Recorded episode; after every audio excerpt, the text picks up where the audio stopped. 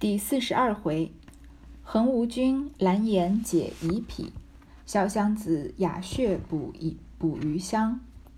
话说他姊妹复进园来，吃过饭，大家散出，都无别话。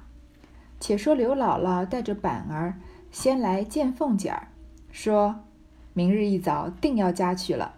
虽住了两三天，日子却不多，把古往今来没见过的、没吃过的。没听见过的都惊艳了，难得老太太和姑奶奶，并那些小姐们，连各房里的姑娘们都这样怜惜、怜贫惜老照看我。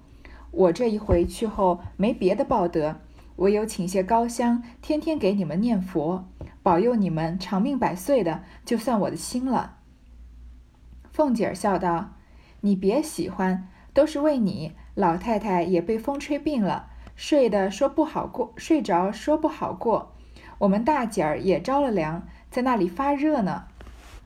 刘姥姥听了，忙叹道：“老太太有年纪的人，不惯十分劳乏的。”凤姐儿道：“从来没像昨儿高兴，往常也进园子逛去，不过到一二处坐坐就回来了。昨儿因为你在这里，要叫你逛逛，一个园子倒走了多半个。”大姐儿因找我去，太太递了块糕给她，谁知封地里吃了就发起热来。刘姥姥道：“小姐儿只怕不大进园子，深地方，小人儿家原不该去，比不得我们的孩子，会走了哪个坟圈子里不跑去？一则风扑了也是有的，二则只怕他身上干净，眼睛又净，或是遇见什么神了。依我说。”给他瞧瞧碎书本子，仔细撞课看了，一语提醒了凤姐儿，便叫平儿拿出《玉匣记》来找彩明来念。彩明翻了一回，念道：“八月二十五日，病者在东南方得遇花神，用五色纸钱四十张，向东南方四十步送之，大吉。”凤姐儿笑道：“果然不错，园子里头可不是花神。”只怕老太太也是遇见了，一面命人请两份纸钱来，着两个人来，一个与贾母送岁，一个与大姐儿送岁。果见大姐儿安稳睡了。刘姥姥啊，因为现在说到晚上吃饭的事情嘛，刘姥姥第二天就要走了。想不到刘姥姥这一次一来啊，史老太君也病了，大姐儿也病了，就是王熙凤的女儿啊。刘姥姥这里说话说的比较嗯保守，她说啊。嗯，这个第一个呢，说大姐儿怕怕不大进园子，年纪小嘛，深地方小人家啊不应该去，不像我们的小孩会走的时候，哪个坟圈子不会跑去啊？小朋友到处都跑的，坟堆上都跑。第一个呢，有可能是被风扑了；第二个是呢，怕他身上干净，眼睛又近，或者遇见什么神了。其实他说的遇见什么神的意思，就是怕是遇见撞到什么鬼了，因为他说他身上干净嘛，眼睛又净。我们有时候也会有这样的传说啊，说小呃小朋友啊，或者是狗啊什么的，比较容易看到鬼。嗯，因为他们这个没有经过什么世世事历练，身上干净，所以不干净的东西呢就会朝他们靠近。于是就说呢，瞧瞧碎书本子，仔细撞课看，撞课看了。撞课呢就是一个。呃，北京的方言，所以，嗯，我倒是从来没有见过，其实就是撞上邪祟的意思，其实也就是俗称的撞鬼了，鬼上身了。嗯，说，但是刘姥姥这里话说的比较客气，她总不能在嗯贾家做客，然后说，哎，你家人撞鬼了吧？所以她都说的比较保守，说撞到什么神了。然后呢，凤姐儿就叫平儿拿《玉匣记》来念，果然啊，念到说他们是撞到。撞到花神了，凤姐就赶快说啊，园子里果然不是花神，其实就是驱鬼的一种啊。所以一个给贾母送岁，一个给大姐儿送岁，用纸钱。送岁这个词啊，我们其实不是第一次听见了，但是有可能印象比较模糊，是在前面第二十五回的时候吧。贾宝玉和王熙凤被呃这个马道婆因为赵姨娘赵姨娘的挑唆嘛，然后呃给他们做了这个嗯。压胜之术，然后呢，他们两个人，一个王熙凤见人杀人，见狗就要杀狗的，嗯，一个是贾宝玉啊，就是喘不上气来，就是痴痴呆呆的说我要死。那个地那个时候就已经说到过送岁这个词，送岁其实就是把鬼送走，烧一点纸钱嘛。所以烧纸钱，一个给贾母，一个给大姐儿。果然呢，送完岁之后，大姐就安稳睡了。这里又是《红红楼梦》中间透露出的一些迷信啊，就跟前面王熙凤和贾宝玉被验肾之术这个被演到一样啊。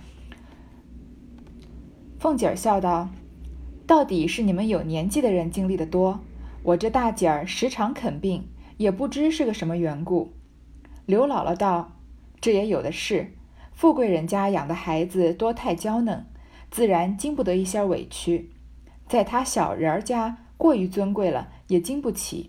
以后姑奶奶少疼他些就好了。凤姐儿道：“这也有理。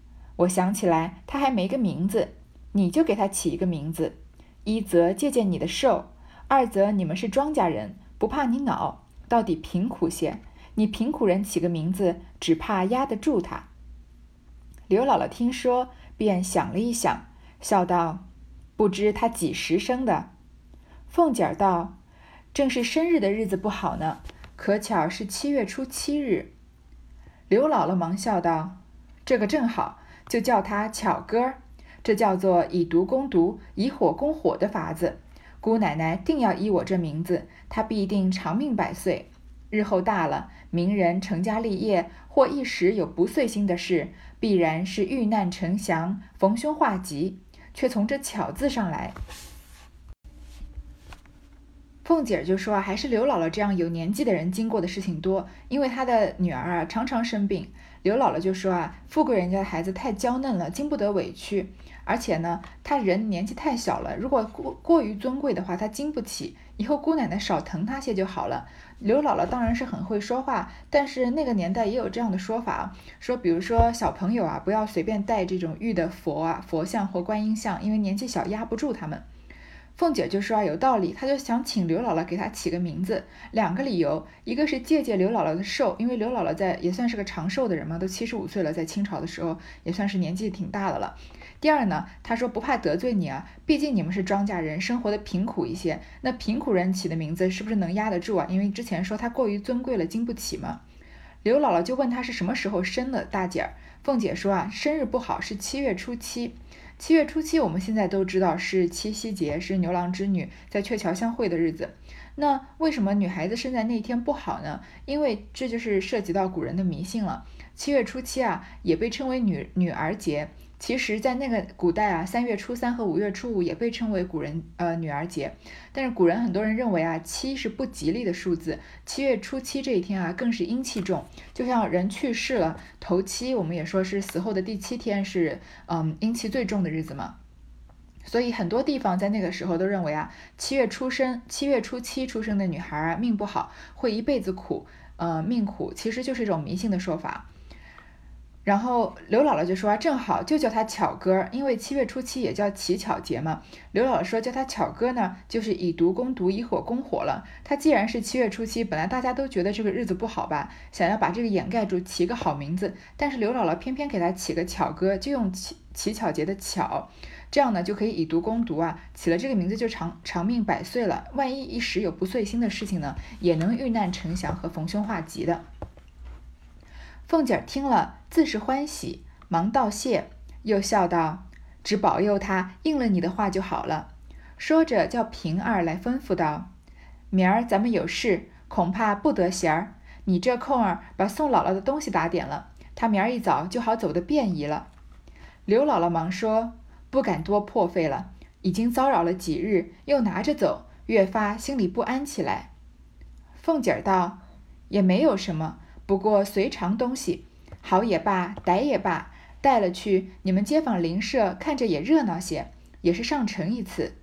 说着，只见平儿走过来说：“姥姥过这边瞧瞧。”凤姐很高兴啊，说希望希望巧姐能有应了你应了你的话，能逢凶化吉就好了。事实上呢，巧姐儿正好正是因为刘姥姥起了这个名字啊，所以从此就改变了命运。就好像刘姥姥说的，一时呃个人成家立业或一时有不遂心的事情，必然是遇难成祥、逢凶化吉。所以我们猜测啊，八十回以后她确实遇到了不遂心的事情。线索是什么呢？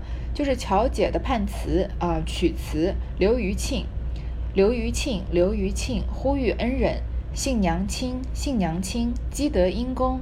劝人生济困扶穷，休斯矮那爱银钱忘骨肉的狠救奸凶，正是乘除加减尚有苍穹。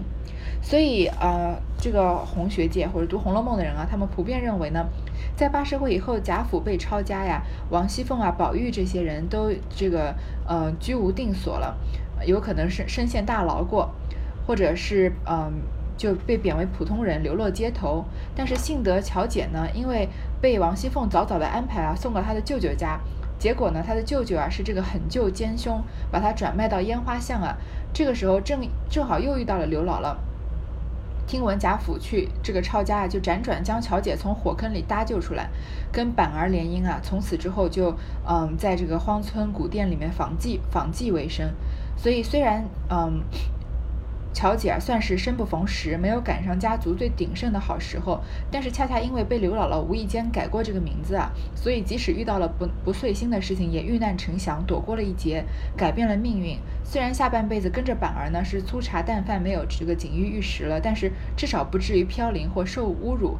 对于其他的金陵十二钗的其他女孩子来说呢，还算是有了一个好结局，所以叫刘余庆。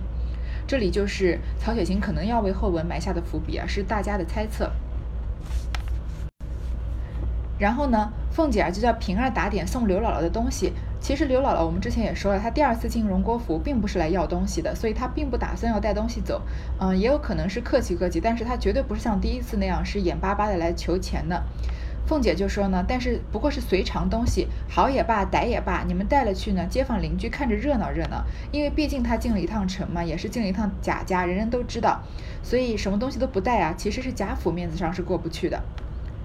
刘姥姥忙跟着平儿到那边屋里，只见堆着半炕东西，平儿一一的拿与他瞧着，说道：“这是昨日你要的青纱一批，奶奶另外送你一个十弟子月白纱做里子，这是两个剪绸，做袄儿裙子都好。这包袱里是两批绸子，年下做件衣裳穿。这是一盒子各样内造点心，也有你吃过的，也有没吃过的。”拿去摆碟子请客，比你们买的强些。这两条口袋是你昨日装瓜果子来的，如今这一个里头装了两斗玉田精米，熬粥是难得的。这一条里头是园子里果子和各样干果子，这一包是八两银子，都是我们奶奶的。这两包每包里头五十两，共是一百两，是太太给的，叫你拿去或者做个小本买卖。或者置几亩地，以后再别求亲靠友的。说着，又悄悄笑道：“这两件袄儿和两条裙子，还有四块包头，一一包绒线，可是我送姥姥的。衣裳虽是旧的，我也没大狠穿。你要弃嫌，我就不敢多说了。”平儿说一样，刘姥姥就念一句佛，已经念了几千声佛了。又见平儿也送她这些东西，又如此谦逊。忙念佛道：“姑娘，这说哪里话？这样好东西我还弃嫌？我便有银子，还没处买这样去呢。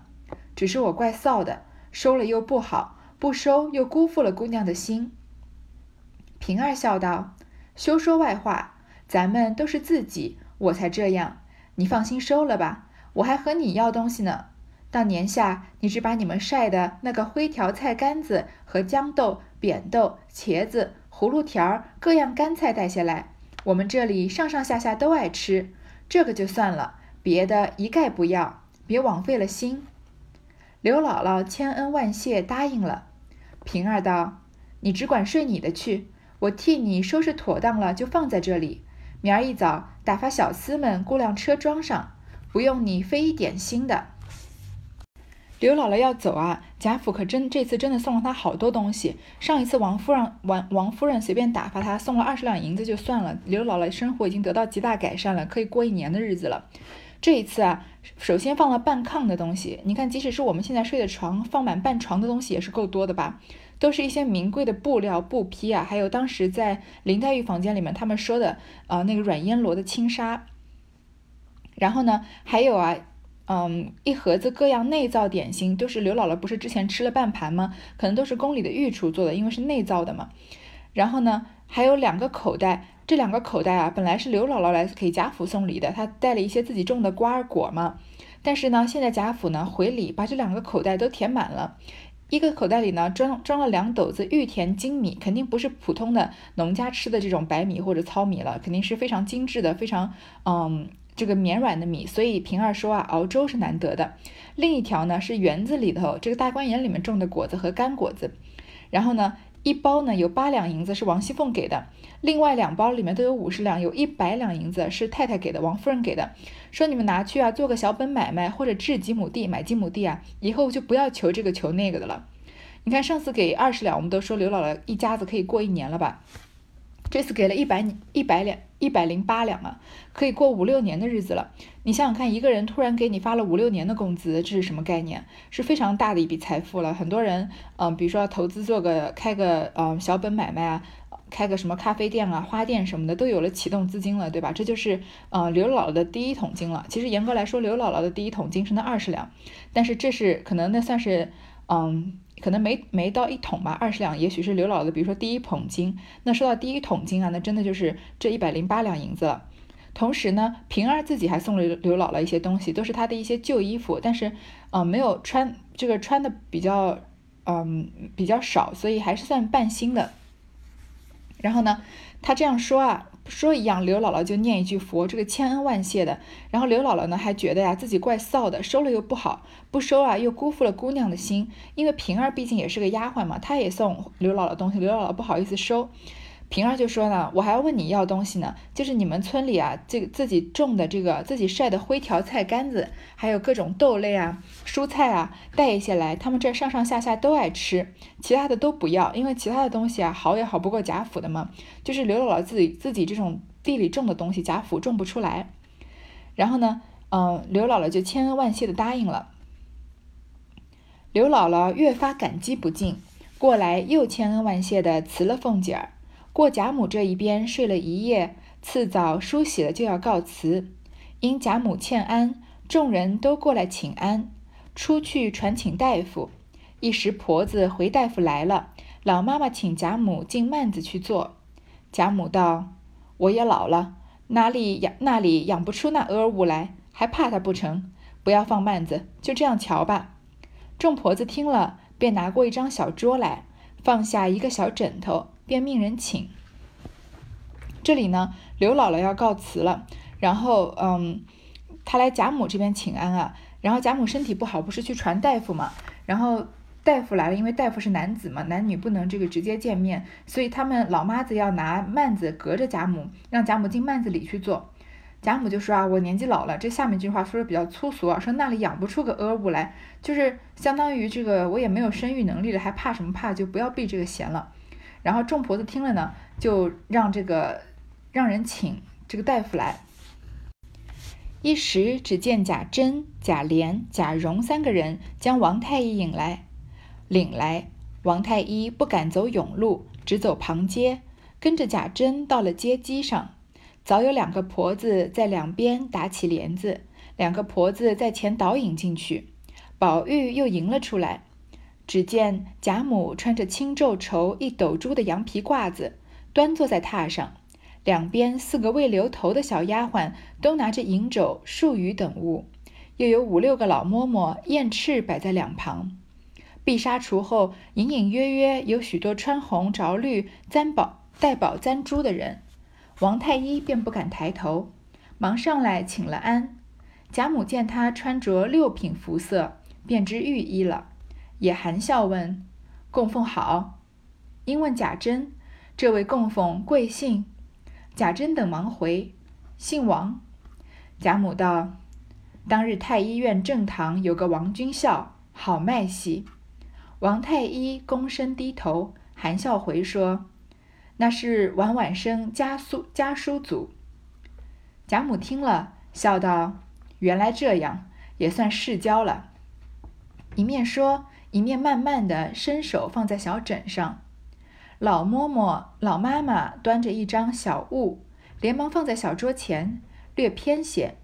王太医便屈一膝坐下，屈一膝坐下，歪着头枕了半日，又枕了那只手，忙欠身低头退出。贾母笑说：“劳动了，珍儿让出去，好生看茶。”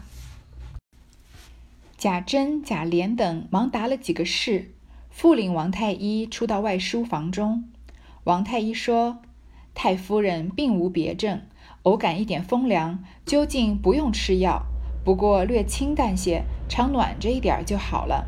如今写个方子在这里，若老人家爱吃，便按方煎一剂吃；若懒带吃，也就罢了。”说着，吃过茶，写了方子，刚要告辞。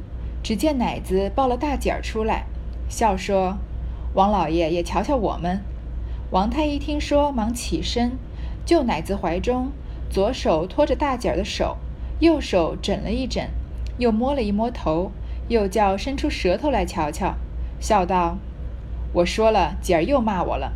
只要清清静静的饿两顿就好了，不必吃煎药。我送丸药来，临睡时用姜汤研开，吃下去就是了。”说毕，作辞而去。这个王太医啊，原来他的叔祖呢，还跟贾母有点旧相识，因为他们都在这个太医院、太医院里面当御医。贾母当时就知道这个王君孝这个太医啊，好脉息，很会把脉，判断病人的病症，判断的很准确。原来这个人啊，就是王生、王太医家的叔祖。这里呢，贾母和大姐儿啊，其实都没有什么病，都是我们之前说的富贵病。嗯，王太医都说了嘛，有有药想吃就吃这个药，不吃就算了。大姐儿呢更是，只要清清静静的饿两顿就好了。平时的饮食啊太精致了，像我们现代人这样子，嗯，就是可能有时候过于精致或者过于油腻，所以这个身体啊呈现这种亚健康的状态。说只要静静的饿两顿啊，让身体这个给这个肠胃啊减轻一点负担就可以了。所以呢，嗯，然后说完呢，王太医就走了。贾珍等拿了药方来，回明贾母缘故，将药方放在桌上出去，不在话下。这里王夫人和李纨、凤姐儿、宝钗姊妹等见大夫出去，方从厨后出来。王夫人略坐一坐，也回房去了。这些人呢？贾母是不用回避王太医了，但是其他的女眷是要回避的，所以他们就躲在这个碧纱橱的后面。之前说过了，碧纱橱并不是一个衣橱啊，不是说他们几个女的都塞在这个衣橱里，对吧？其实是一个隔门，是一个隔间了。刘姥姥见无事，方上来和贾母告辞。贾母说：“闲了再来。”又命鸳鸯来，好生打发刘姥姥出去。我身上不好，不能送你。刘姥姥道了谢，又作辞。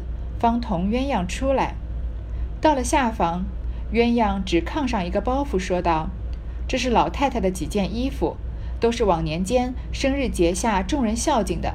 老太太从不穿人家做的，收着也可惜，却是一次也没穿过的。今日叫我拿出两套，带你送送你带去，或是送人，或是自己家里穿吧。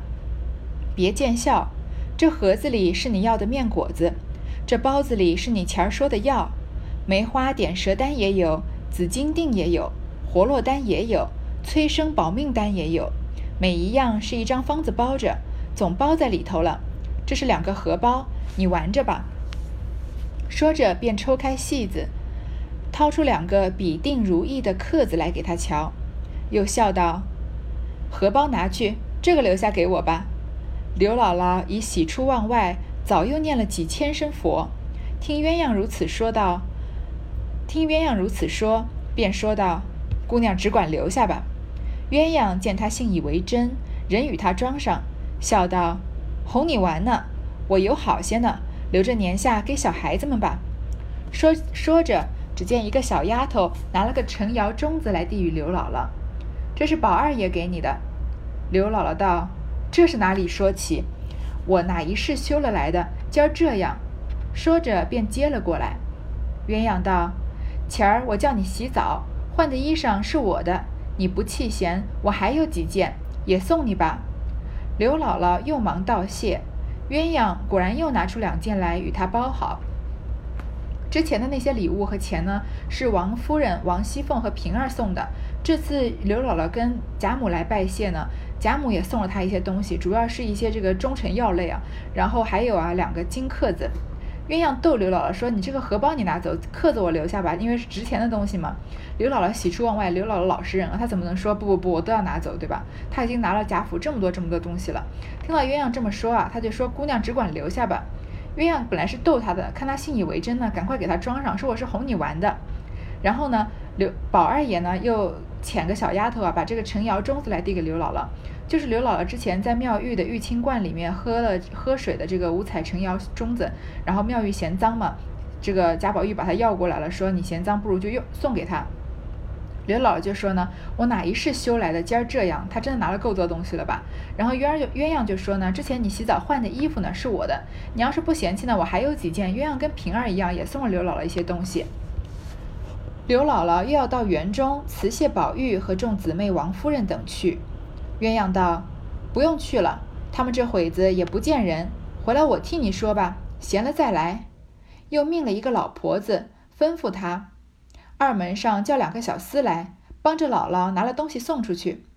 婆子答应了，又和刘姥姥到了凤姐那边一并拿了东西，在角门上命小厮们搬了出去，直送刘姥姥上车去了，不在话下。这里啊，刘姥姥第二次进大观园的这个奇遇记啊，就彻底的啊画了一个句号了。在《红楼梦》的前八十回里啊，刘姥姥也就只进了贾府两次。说起来呢，有一点可能你可能会有点疑惑：王熙凤和贾母对刘姥姥这么好就算了，为什么平儿和鸳鸯也要送刘姥姥这么多东西呢？一开始啊，你看刘姥姥第一次来贾府的时候，虽然并没有表面上并没有直接的被人嫌弃啊，但是王熙凤是不把她看在眼里的。那个时候平儿来报的时候呢，也跟这个去问过这个王夫人，也说过，也跟王熙凤说过呀，不是什么正经的亲戚，原来啊不是一家子，但是他们来了呢，却也没有从来空也没空过的，啊也没有就让他们空着手走的，所以王熙凤呢就临走的时候给了他二十两，但是他的态度是非常不在意的。这一次呢，他刘姥姥没有空手来，嗯，就是。王熙凤是很在乎一个人会不会识好歹的嘛，所以刘姥姥这次啊，虽然拿的东西贾府不一定看得上，但是她是很识好歹的，所以王熙凤呢就主动要求她留了一下，啊，留一晚上住了，再加上她又竟然又机缘巧合啊投了贾母的缘，因为贾母想要找个击鼓的老人家聊天嘛。既然贾母，呃，贾母看上了刘姥姥，从这里开始啊，王熙凤才上心，真心的去招待刘姥姥。因为啊，这个前面也说了嘛，凤姐知道合了贾母的心，所以在之前啊，众人对刘姥姥刘姥姥的态度，只是对于刘姥姥这个人办的是刘姥姥的事儿，但是在。合了贾母的心之后呢，众人如何对待刘姥姥，就是在办贾母的事儿了。所以招待好了刘姥姥，其实就是伺候好了贾母这个国公府的老祖宗，就是孝顺了。所以你们说谁会不尽心呢？所以这里连鸳鸯、平儿都要过来送刘姥姥东西。这里又说呢。嗯，《红楼梦》的前八十回啊，只写了刘姥姥进了两次荣国府。其实啊，众多人的猜测呢，刘姥姥在八十回之后还会再进一次荣国府的。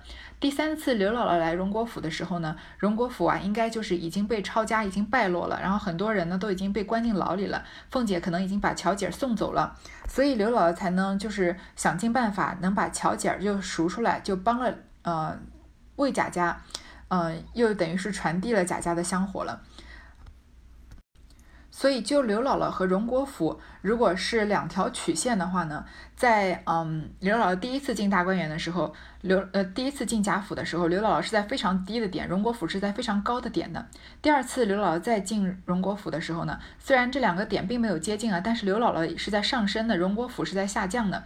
然后最后一次在。刘姥姥第三次再进荣国府的时候，荣国府就降到底了，刘姥姥就比荣国府的那个点还要高了。所以这两，嗯，这两条看似完全没有关系的，呃，两。两族人的生命轨迹呢，就是根据刘姥姥三次进荣国府，有了所谓的串联，有了交集，然后也进，也正是有这样的机缘巧合呢，板儿和嗯大姐儿有各种各样的互动，甚至大姐的这个巧姐儿的名字还是刘姥姥给起的，所以大家都猜测呢，最后大姐是伴呃是交嫁给了板儿的，两个人过着这个嗯乡村生活，然后比较平和，比较快乐，也没有什么太大的波澜。